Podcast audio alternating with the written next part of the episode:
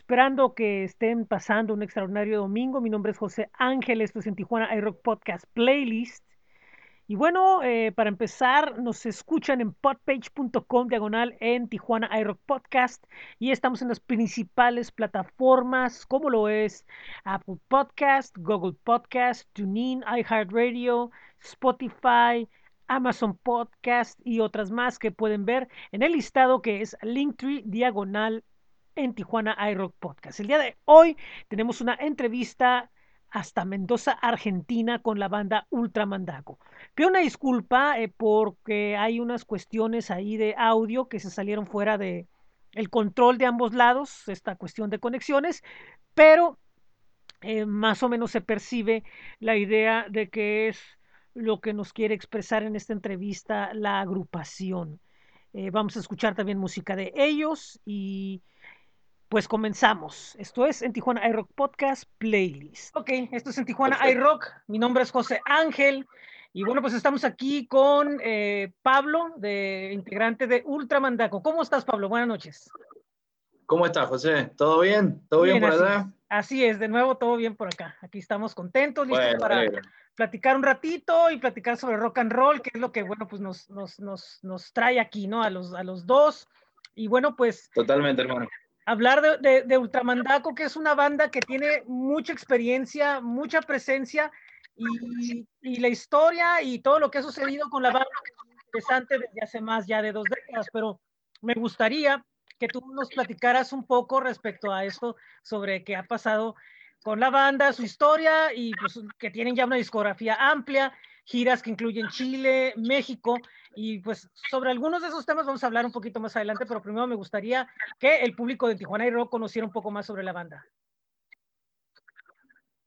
Bueno, nosotros somos los Ultramandaco, un trío de rock, de, de, rock áspero, fuerte, digamos, de alguna manera, emulando un poco ese sonido original de la música de rock, ¿no? Un trío de guitarra, bajo y batería que hace 20 años que anda girando. Tenemos seis discos editados, dos EP. Estamos trabajando en el estudio ahora, así que siempre en, el último año no podemos hacer música en vivo por cuestiones eh, que son de público conocimiento de alguna manera, pero siempre activando alguna situación para darle impulso al, al Un trío de rock fuerte, básicamente. Fíjate que una de las cosas que yo me he dado cuenta es que son de que muchas veces uh, cierto rock de ciertos lados eh, presenta mucho las características obvias de, del lugar del que se hace, pero ustedes, siento una, una cosa muy importante que descubrí es que veo que es una banda muy universal, o sea, puede pegar localmente e internacionalmente. Es, es algo que yo, yo, yo he notado, tiene un sonido muy, muy universal, muy que cualquier persona se puede hacer eh, relación con él. Bueno, gracias. Yo creo que eso que decís, hablaba el otro día con otro colega de México, me preguntaba por el proceso de composición. Y nosotros en el proceso de composición tratamos de, hacer, de hacer rolas, canciones, ¿no? Que se, que puedan tocar a partir de una, guitarra acústica o una guitarra española. Eh, el, comienzo de música de Ultramandaco tiene que ver con eso. Dos tipos dando una acústica, buscando una melodía y unos acordes una vuelta de cosas que nos sirvan para una rola, una canción.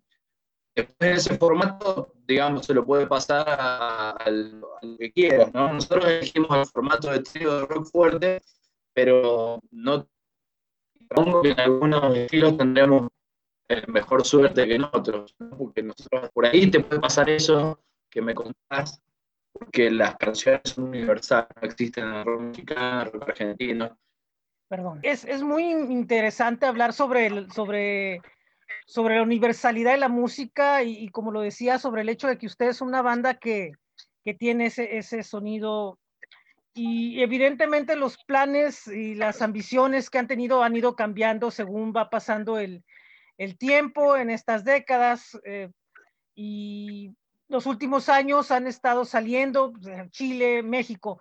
Y yo siento que, que hay un detalle, muchas agrupaciones salen de gira, pero como son tan fieles al sonido que hacen, no, no, no se refleja mucho si viajaron o no, porque pasa el disco, pasa otro, pasa otro, y las características tanto gráficas como musicales, como todo esto, siguen siendo las mismas referencias que siempre han tenido, más que con alguna evolución, y sobre todo la evolución que tienen es en base a lo que escuchan. En el caso de ustedes, yo veo que hay mucha influencia de lo que vieron, de lo que conocieron, de las personas con las que se juntaron, uh, y, y, se nota una que va a crecer, cómo, cómo ha crecido el, el, el concepto en, en, en, ese sentido, al menos así yo lo percibo. Bueno, te agradezco que una, una de, las, de, las, pautas de trabajo, digamos, de Tramandaco, las últimas producciones, tiene que ver con eso, ¿no? Plasmando lo lo que vamos viviendo, eh, vamos conociendo. Eh, el Tosco es un EP claramente influido por las visitas a México, digamos. Eh, hay muchos personajes, hemos conocido algunos chamanes ahí en Ciudad de México, hemos hablado con ellos, hemos tenido un acercamiento a algunas culturas ancestrales que en la Argentina están un poco más borradas. Es más difícil encontrarse un nativo, un originario.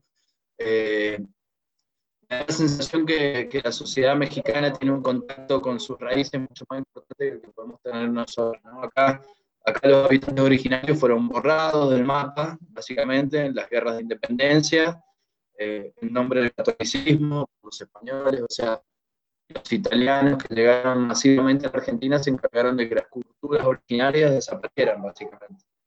Más las guerras de independencia y una serie de cosas que hicieron que los negros, los originarios, desaparecieran.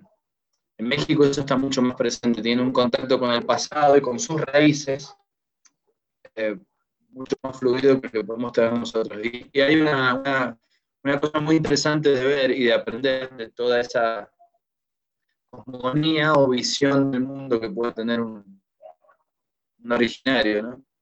En el acercamiento místico, en, en, la relación con las drogas, en la relación con un montón de cosas, digamos, que, que suceden en México que en la Argentina hay que buscarlas mucho más.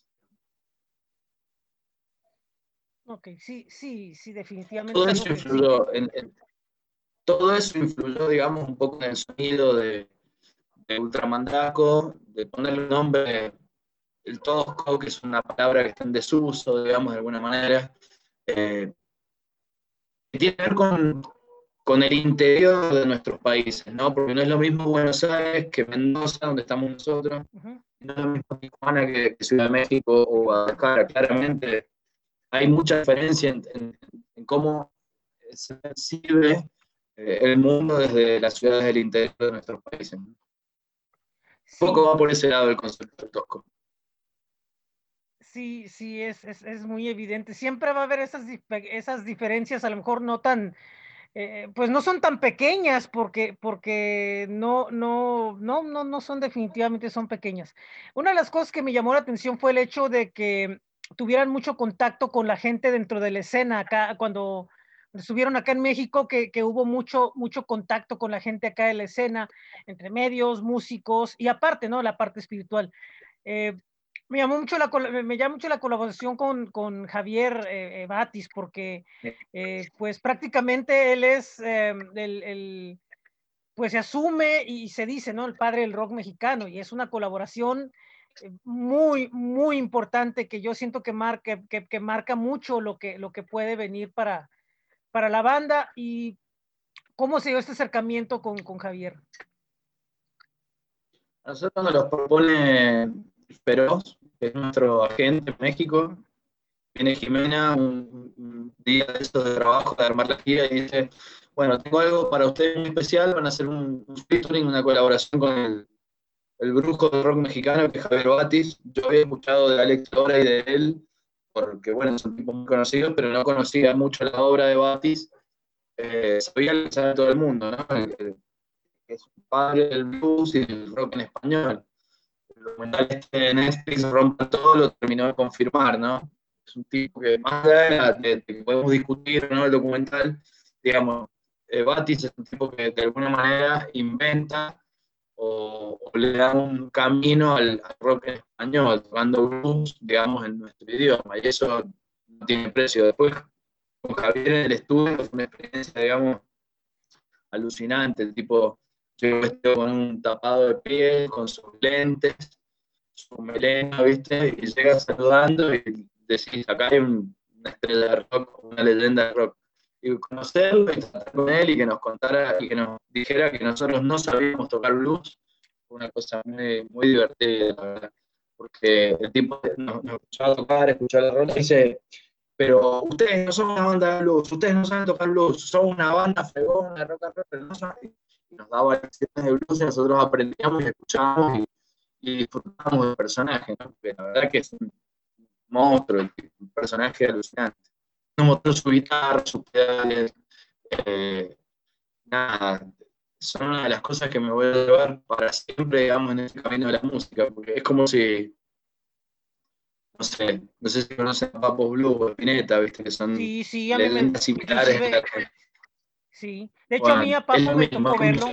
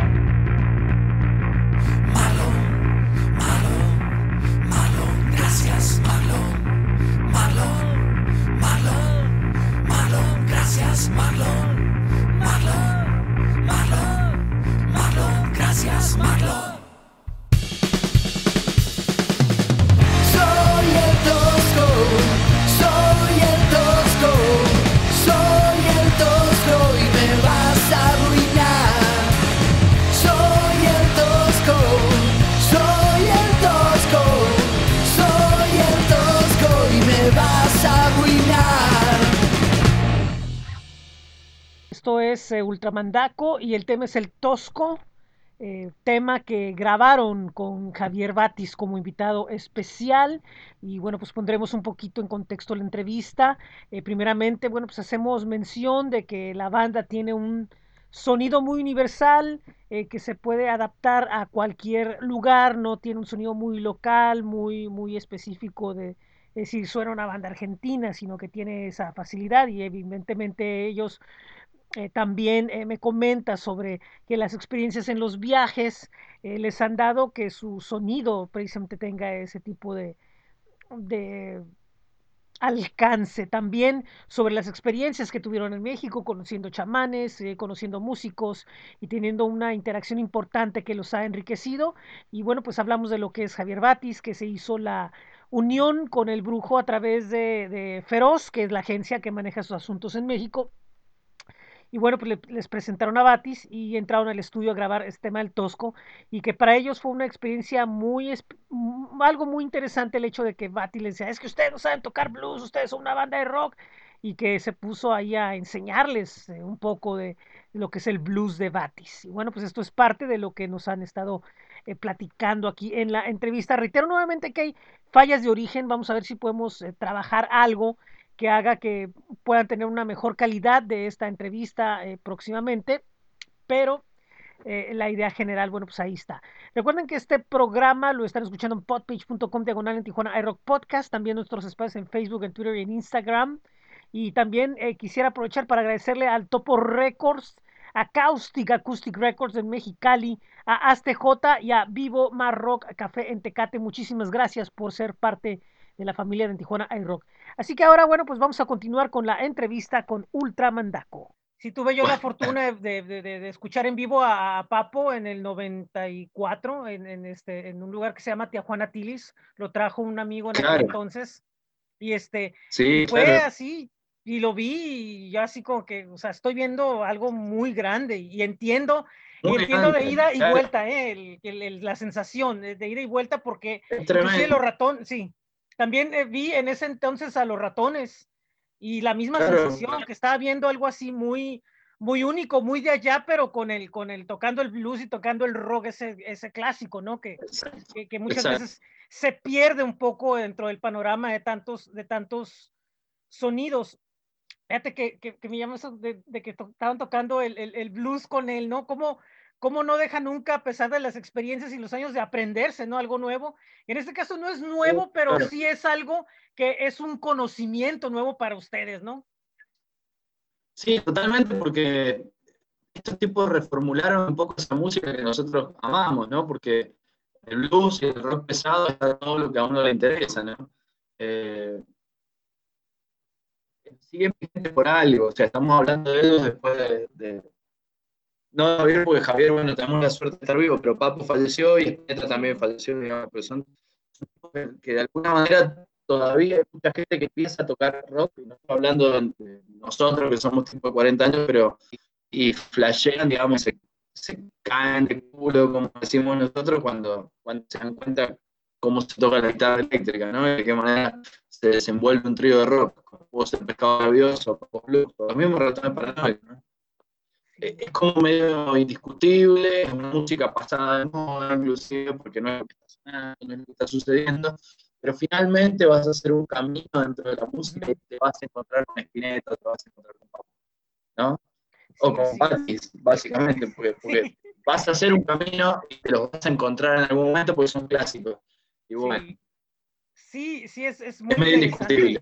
Sí, sí, y es interesantísimo, ¿no? sí, así indiscutible e interesantísimo el hecho de que, de que, por ejemplo, fíjate cómo, cómo qué curioso, ¿no? Sin, sin tocar exactamente lo mismo, cómo, cómo traen, cómo continúan una, una, una tradición de, de, de, de, música que viene de tantos Totalmente. años, sin que necesariamente signifique lo mismo, y eso volvemos, o sea, y, y te lo digo porque muchas veces cuando uno oye rock, rock argentino, eh, sobre todo en los últimos años, hay, hay cierto como ciertas formas o, o, cierto tipo de rock que yo siento que se toca mucho en la capital, eh, que tiene que ver más con, con, la, con la visión, podría decirse hasta vanguardista, no lo sé, no, no, no, no, no lo tengo así exactamente en la mente, pero yo me doy cuenta, pero yo me doy cuenta que en, el, en los interiores, por ejemplo, eh, yo conozco a Flor de Monos de Mar de Plata, y, y, por ejemplo sí. a, a, a Jaqueca en Quiroga y así, y yo veo que hay una, una forma de, de tocar más, ah, no sé si llamarlo como más tradicional o, es un sentimiento muy diferente y regresa a lo que comenta sobre, la, sobre las formas en las ciudades y, es, eso es una, una realidad, pero de que es un hecho de que vienen de una tradición que se mantiene dentro del, del rock de allá, se mantiene. Y, y, con eso, cómo se, se, se, hermanan ¿no? las, la, la, las, las formas de hacer música o el escuchar la música. Y esto nos trae a que, por ejemplo, entonces, bajo esa visión, eh, muchas de las cosas que se dicen ahora con el documental ese que se hizo de Rompan Todo y todo eso, ¿cómo se rompen? Porque los mismos grupos por fuera en realidad rompen con la narrativa que nos, nos pretenden presentar, ¿no? Al margen de que sea la correcta o la equivocada o lo que le falte o no. Pero cómo de todas maneras se rompe con la aparente narrativa que todo mundo asume que vio ahí y en realidad, no, en realidad la, la gran realidad es muy diferente a, a, ese tipo de narrativas. Sí, claro. Eh, un documental o un, relato es una visión, eh, digamos, subjetiva. Es muy difícil eh, ser objetivo y, y, estar en una película, en un documental, digamos, hay tantas versiones como gente, como, como personas elijan contar esa historia, ¿no? Eh, dice que la historia está contada por Santa viste que es el, gran, Sí. la gran discusión, digamos, que nos lleva al lugar de, de que, bueno, todo el panorama, y sí, claro que está contada por Santa Santana, es el productor, de- es el productor, es el tipo que eligió contarlo desde su lugar, es medio inevitable. Ahora, eso no invalida que tenga un valor histórico, que a mí me parece que tiene un valor histórico, que puede ser relativo el valor histórico que tenga, o que no está contada toda la historia, sí, también puede ser cierto. Bueno, eh, ojalá más gente se anime a hablar de rock en español, ¿no? Que, es un puntapié inicial para algo que está muy bien y que tiene mucho, mucho por, decir el rock todavía, ¿no? Porque eh, de eso se trata. Eh, cuando hablabas de vanguardia recién, la, vanguardia no necesariamente eh, implica, calidad o implica arte o implica durabilidad en el tiempo. La vanguardia puede ser una cosa que puede ser momentánea también, que puede no tener un peso específico. Ojalá la vanguardia siempre signifique lo que significó el rock como vanguardia, ¿no? porque eh, lo que es vanguardista, que Spinetta, ahora es un clásico, ¿no? Y eso está sostenido por la obra. Lo importante es la obra, Sí. me parece. Eh, ojalá la vanguardia, en la vanguardia de esta época también haya obra.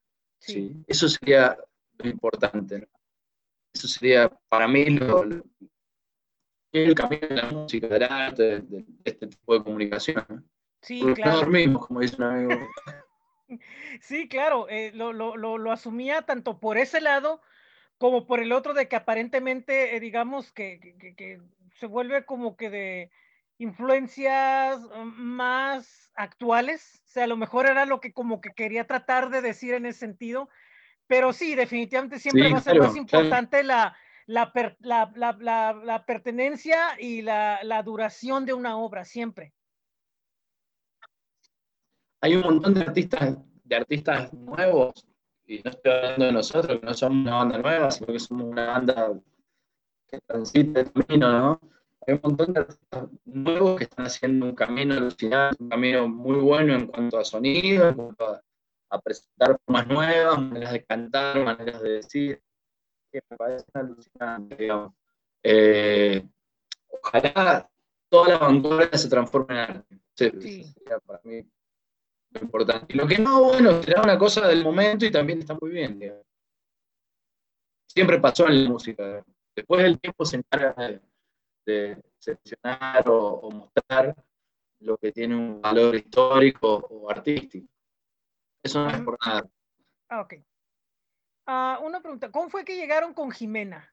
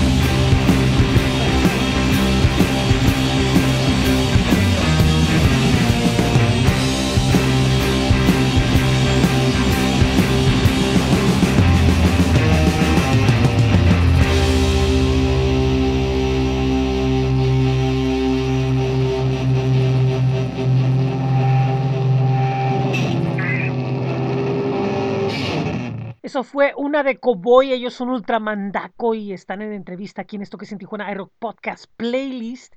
Y bueno, eh, en el segundo segmento que presentó la entrevista, pues después de haber hablado un poco de Batis, eh, sobre el aprendizaje que tienen ellos, que nunca es tarde para poder en la música seguirse desarrollando y como para ellos, bueno, pues el blues cae como un nuevo conocimiento. Evidentemente es inevitable caer en, en hablar de, de rompan todo y creo que coincidimos en algo. Número uno, pues obviamente el productor es Santa Olaya, por lo tanto él decide contar la historia desde su punto de vista con las gentes que él cree convenientes, pero no lo es todo, ni tampoco se puede tomar como verdad absoluta, ni tomar de una forma eh, tan radical, ¿no? Estar en contra, porque bueno, también eh, comparto la idea de que esto provoca de que se hable del rock en español, que es algo que muy pocas veces eh, pues se vuelve a, a, tomar en cuenta. También yo hago referencia que muchas veces en lo que es la capital, en Argentina, la percepción que hay de que en Buenos Aires hay una tendencia más hacia, la, hacia los sonidos más, más frescos, más de vanguardia, por ponerle un nombre, en realidad no, no es por ahí, fue, fue digamos una... Lo que quise decir que muchas veces en la capital eh, digamos, se, se, siente un sonido mucho más enfocado a, pues, a lo nuevo, a poner tendencia de moda, mientras que en el interior, como por ejemplo con Jaqueca en Quiroga o como ellos en, en Mendoza, eh, se escucha un poco más eh, un sonido rockero. Y lo que él dice que no importa la, la, vanguardia, no necesariamente se refiere a lo nuevo, sino se refiere a todo aquello que puede imponerse como artista y perdurar, como es el caso de la música de Spinetta y eso, bueno, pues ese comentario deja muy en claro eso. Vamos a entrar a la parte final de lo que es la entrevista. Espero que la estén bueno, en la medida de lo posible. Nuevamente, pues ya saben por las cuestiones técnicas que repito, vamos a trabajar pronto para tratar de tenerles una mejor versión de esto. Pero por el momento, seguimos aquí en esto que es en Tijuana iRock Radio Podcast Playlist o como se llama el programa. Ellos son Ultramandaco. Ahora nos van a platicar acerca de cómo fue que se conectaron con Jimena y la agencia Feroz, Gestión del Rock. Eh, a Jimena eh, nos la recomendaron en la primera gira. En el 2016 nosotros tuvimos una gira de 26 días, 27 días. La primera que íbamos con otro booking, en donde algunas cosas no pasaron como, como deberían haber pasado. Andábamos de gira con una banda de Colombia que se llamaba Durazno, donde el guitarrista, eh, que es un gran amigo a esta altura, guitarrista de Terciopelados, era su proyecto solista, ¿no? De tener la banda. Y en ese lugar donde estábamos las dos bandas pasando por la misma inexperiencia y, y, y con el manager o el tour manager de esa gira, Leo les habla a la gente de su sello discográfico, de nosotros, que la estamos pasando también bastante complicada, como en todas las primeras giras, y ahí Jimena se entera de la banda, digamos. Jimena se entera de, por, medio de Intolerancia, que es un sello discográfico de Aterciopelados y de Durazno México, se entera de la existencia de Tramandaco. Y en un momento, eh, buscando un book nuevo, una gente nueva nosotros para México, porque habíamos dejado algunas cosas bastante específicas hechas en cuanto a prensa en cuanto a público, eh, nos cruzamos con Jimena, ¿no? por, por, gente en común, gente de prensa en común. Entonces, bueno, nos contamos, nos pusimos a charlar, nos pusimos de acuerdo y tenemos una relación de trabajo, la verdad que impecable, digamos. Eh, se ordenó todo, ella se encarga de un montón de cosas que nosotros no podemos resolver porque somos músicos y distraídos. Y, y la verdad que nosotros tratamos de responder a las expectativas que ella tiene con la banda, que la verdad que nos sorprende. Así que nada, y mejora la situación. Sí, sí, definitivamente no pudieron haber caído en, en, en, mejor lugar, este, porque yo, una banda que conozco de Estados Unidos, eh, empezó a trabajar con ella en base a que le platiqué, mira, sabes que tienes que buscar quien se haga cargo, porque si van a venir a México, tienen que tener un buen sistema de apoyo atrás de ustedes, no, no, no pueden de, sí. venir, venir, así nada más y, y, de preferencia que esté gente que sepa lo que está viendo, que está dentro del mercado, que, que tiene eh, la visión no a, a, corto plazo, sino a largo plazo, muchas cosas. Entonces se dio por ahí el contacto y, y, sí, de, y, y, así, así se han ido dando diferentes contactos y diferentes circunstancias para, para que se diera, por ejemplo, este momento y otras cosas que se han dado, otras entrevistas Exacto. con otras gentes. Y, y yo, yo, yo creo que es una de las, de las eh, cosas o mentalidades que a veces falta, ¿no? O sea, de decir eh, que haya acercamientos, que se hagan enla- más enlaces y no pensar tanto en el yo, ¿no? Como medio o como per- persona dentro del medio, como, como booker o representante o lo que sea, y como músico, no tanto pensar en el que me van a venir a ver, no, pues al- al- o sea, algo se va a mover con las personas correctas. Exacto, tiene que ver con esto, con hacer un trabajo a largo plazo, eh, cumplir con los objetivos y cumplir con la parte que le toca a cada uno, ¿no? Porque si, si vos no haces tu trabajo, yo no hago mío, y Jimena no hace ella, la verdad que no, no podría pasar nada, digamos, o sea, eh, de eso se trata. Es un Sí. poco de respeto al trabajo que hacemos los tres. Nosotros tenemos que tocar y hablar de nuestra música y agradecer eh, la difusión y el interés. Jimena que tiene que hacer los contactos y, y decir, tenés que hablar con esta persona, con esta persona, con esta persona no tenés que hablar, porque eso también hace buena gente, digamos. Eh, porque uno también consigue contactos, los trabaja, los delega. Y bueno, ahí aparece el, aparece el discográfico o el booking y te dicen, mira, me parece que ustedes tienen que ir para este lado, eh, hay que hablar con la gente de Tijuana, uno hace, o sea, lo que, es un equipo de trabajo, básicamente. Sí, así es. Perfecto, excelente. Pues este, veo que ahorita por el momento, pues hay muchas cosas que están detenidas todavía. eh, no sé qué venga Sí. en el futuro inmediato. Supongo que de cualquier forma van a seguir trabajando lo que es entrevistas, estos tipos de control remotos. No sé si hay algún, algún en vivo. ¿Qué, qué, plan viene eh, en futuro inmediato? Porque para largo plazo, pues yo sé que va a ser giras y van a seguir siendo estas salidas que, que han estado teniendo. Pero por el momento, ¿qué es lo que viene? Hemos estado, bueno, hemos largado los, dos últimos videoclips de, del chamán y de, y de una de Cowboy, que son las dos últimas rolas que salieron del EP Tosco, eh, que nos ocupó todo el 2020, un, un año bastante extraño, ¿no? Porque son, son rolas que casi no se han podido presentar en vivo. Eh, eso por un lado, están los videoclips en, en los sitios de la banda, en Facebook, en Instagram y en YouTube todo el EP Tosco, también en Spotify. Eh, estamos preparando, hoy estamos escuchando las mezclas de unas versiones acústicas que hemos hecho, horas y horas de estudio de grabación, seguimos poniendo, seguimos haciendo maquetas, es nuestro play, juntar el vicio de la música. Estamos preparando material inédito para el 2021. Ahora en febrero salen un par de versiones, una rola nueva, en formato acústico, en formato desconocido para nosotros, digamos, no, no para nosotros en sí mismos, porque siempre tocamos de esa manera, en el origen de las canciones, pero bueno, hemos dejado que ese formato acústico lo pueda escuchar todo el mundo de alguna manera. Y también estamos trabajando en material inédito en formato eléctrico, digamos, componiendo en el estudio, equipándonos, digamos, eh, en ese plan, ¿no?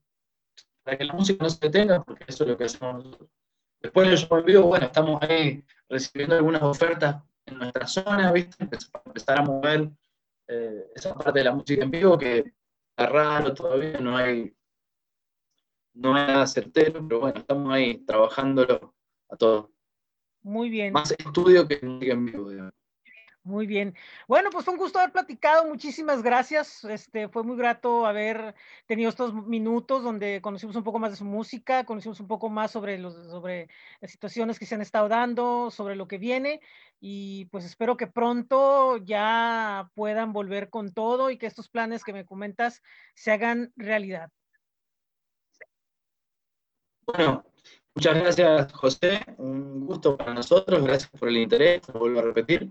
Y nos estamos escuchando. Síganos en nuestras redes, simplemente como Ultramandaco, las conocidas, Instagram, Facebook eh, y Spotify. Y bueno, un saludo para Tijuana, un saludo para el gran Javier Batis, si nos está escuchando, que nos mandó un saludo cuando sabía que hablábamos con vos, nos escribió así al, al Instagram nuestro, así que nada, felices por eso, digamos.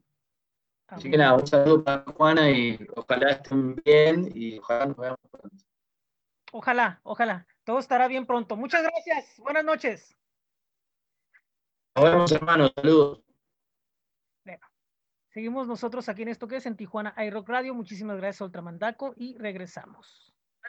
Bueno, eh, ahí quedó. Eh, en este bloque platicamos acerca del trabajo de Jimena y de Feroz Gestión del Rock. Ellos estaban en una gira junto con otra agrupación llamada Durazno y se encontraron en la misma situación de tener problemas con el, con el booking que estaban trabajando. Jimena se entera y bueno, pues han logrado una muy buena relación. Eh, digamos, más allá del booking, se está encargando de todos los detalles dentro de la industria para que, bueno, pues la banda eh, tenga buenas oportunidades y, y, bueno, pues ellos están, pues, eh, respondiendo con resultados y, obviamente pues ambos lados están satisfechos con la, con la relación. La banda tiene proyectos a futuro que tiene que ver con grabaciones acústicas, eh, con que ya se arregle todo esto, con nuevos eh, convenios, nuevas cosas que van a estar manejando. Bueno, pues pronto se va a saber de ello. Así que pues esto es la entrevista. Gracias a, Feroz Gestión del Rock, que ellos pues a través de Jimena hemos estado manejando las últimas entrevistas que han estado escuchando con Yopo, eh, con eh, Luke McRoberts, que es la que sigue, próximamente Jaqueca, próximamente Frantic Romantic, también eh, con Ultramandaco. Y bueno, pues también pro, poco a poco vamos a ir manejando una mayor baraja de, de artistas que van a estar de invitados con nosotros. Los espero el próximo miércoles, tenemos programa, próximamente vamos a tener a Luke McRoberts, vamos a tener al doctor Bautista, y pues vienen cosas muy buenas por ahí. Y repito nuevamente pues vamos a tratar de que los problemas técnicos que se han estado dando como fue con esta entrevista bueno pues tratar de, corregirlos porque no es la primera vez que nos sucede ya nos ha sucedido con otras pero pues vamos a tratar de que eh, esto quede resuelto y pues darles la mejor calidad en cuanto al material que, que estemos eh, presentando en línea para ustedes. Mi nombre es José Ángel Rincón, muchísimas gracias. Les recuerdo que nos están escuchando en podpage.com diagonal en Tijuana iRock Podcast, también Linktree diagonal en Tijuana iRock Podcast, donde están los enlaces a Spotify, Apple Podcast, Google Podcast, TuneIn, iHeartRadio y Amazon Podcast. Esto es todo. Adiós, muchas gracias, buenas tardes, nos vemos.